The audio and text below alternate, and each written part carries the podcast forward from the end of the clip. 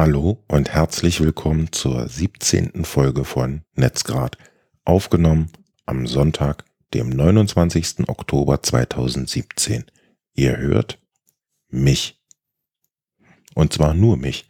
Eva ist dieses Wochenende auf einer Veranstaltung und deshalb nehme ich diese Folge allein auf. Sie wird etwas kürzer, etwas knackiger. Ich spreche unter anderem über das Barcamp Berlin, digitale Angebote öffentlicher Bibliotheken und eine App, die euch E-Books vorliest.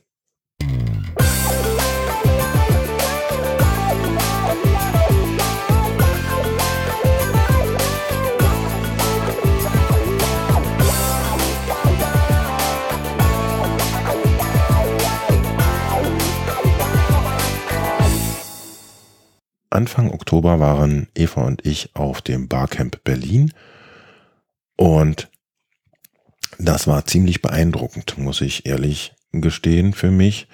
Ähm, ein Barcamp, da steht ja das Programm vorher nicht fest und die Teilnehmer entwickeln und den weiteren Verlauf so ein bisschen selbst und gestalten also das Programm und die Themen, die dort ähm, ja, angeboten wurden, waren so vielfältig und interessant, dass ich ähm, zwei Tage lang wirklich sehr interessanten äh, ja, Panels lauschen konnte und sehr nette Menschen kennengelernt habe. Wenn ihr das nächste Mal die Chance habt, dorthin zu gehen zum Barcamp, macht es. Mir ist am meisten in Erinnerung geblieben ein Workshop, der hieß Redesigning Democracy wo alle Beteiligten ähm, Ideen eingebracht haben, wie man äh, Beteiligung an demokratischen Prozessen verbessern kann und die Leute besser abholen und mitnehmen. Wenn die Macher das umsetzen in die Realität und genug Leute mitmachen, das wäre wirklich fantastisch. Sehr interessant fand ich auch, dass ich äh, Fabio kennenlernen konnte. Das ist der Macher von podcast.de und ich habe viele Einblicke bekommen und das fand ich total spannend. Außerdem habe ich an einem Panel teilgenommen, wo es um Twitter ging. Da habe ich jetzt nicht so viel Neues gehört, war aber überrascht, dass als ich die App Adobe Photoshop Express genannt habe, ähm, der Raum so ein bisschen ja, verwundert war, dass es die überhaupt und vor allen Dingen kostenlos gibt. Deshalb an dieser Stelle erwähnt, man kann sich diese App herunterladen und die vollbringt mit Fotos wirklich Großes.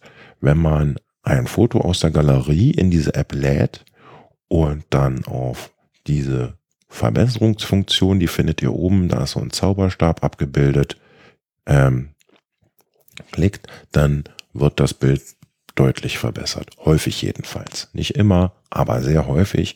Wenn ihr das dann speichert, wird eine Kopie abgelegt und es ist easy as can be und für euch hoffentlich einen Blick wert. Über dieses Barcamp beziehungsweise Fabio bin ich dann auch auf einen Dienst der öffentlichen Bibliotheken Berlins aufmerksam geworden. Bisher habe ich dort immer nur Bücher oder Zeitschriften ausgeliehen und ich hatte gar nicht auf dem Schirm, dass die viel mehr digitale Angebote haben. Zum Beispiel lesen, hören, lernen, schauen. Was verbirgt sich dahinter?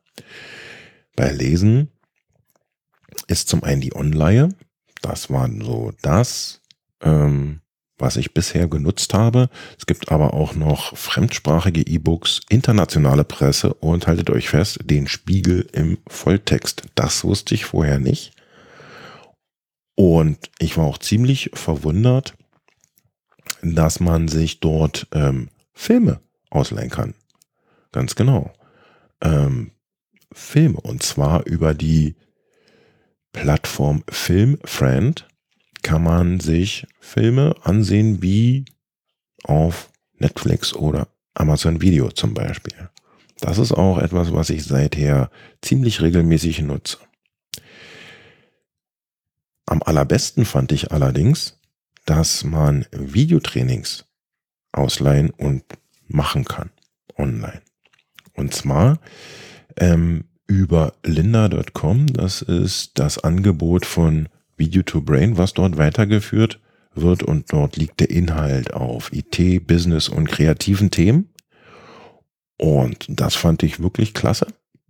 Beziehungsweise finde ich immer noch klasse und empfehle euch, da mal einen Blick drauf zu werfen. Da ist bestimmt auch was dabei, was euch gefällt.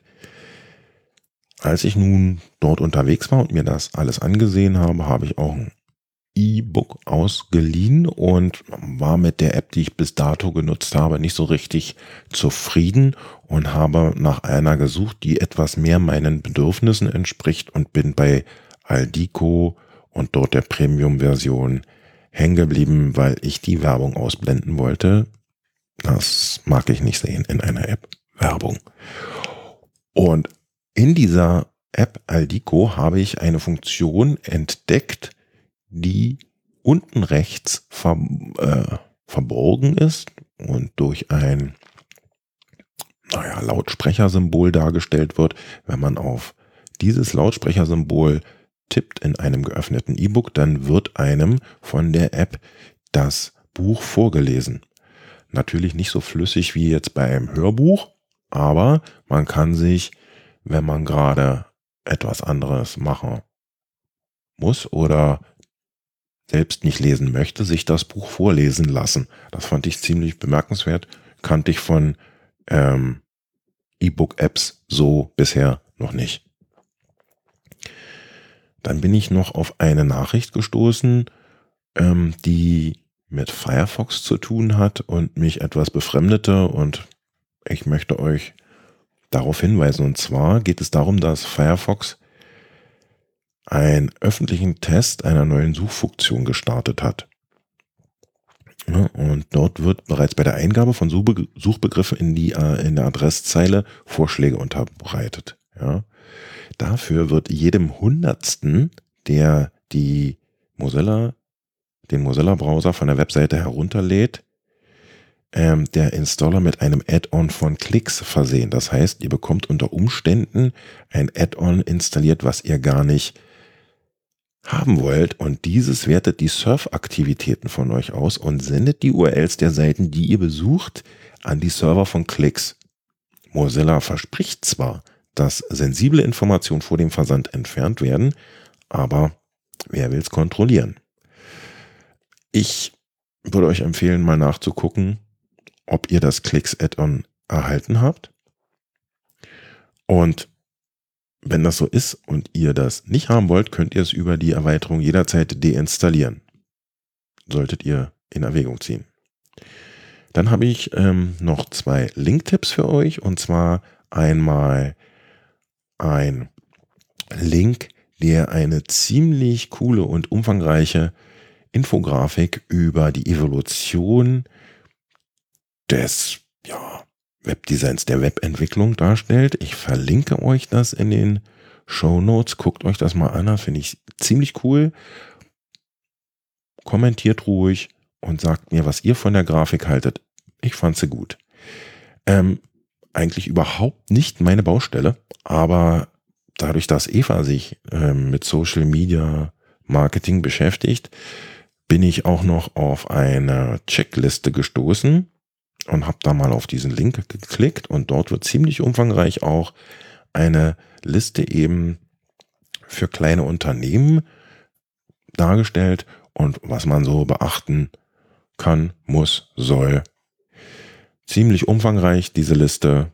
Wer es braucht, kann es vielleicht nutzen. Ich habe eingangs erwähnt, ziemlich knackig und kurz diese Folge. Vielen Dank fürs Zuhören. Wenn ihr mögt, hinterlasst einen Stern oder einen Kommentar im Blog. Bis zum nächsten Mal. Tschüss.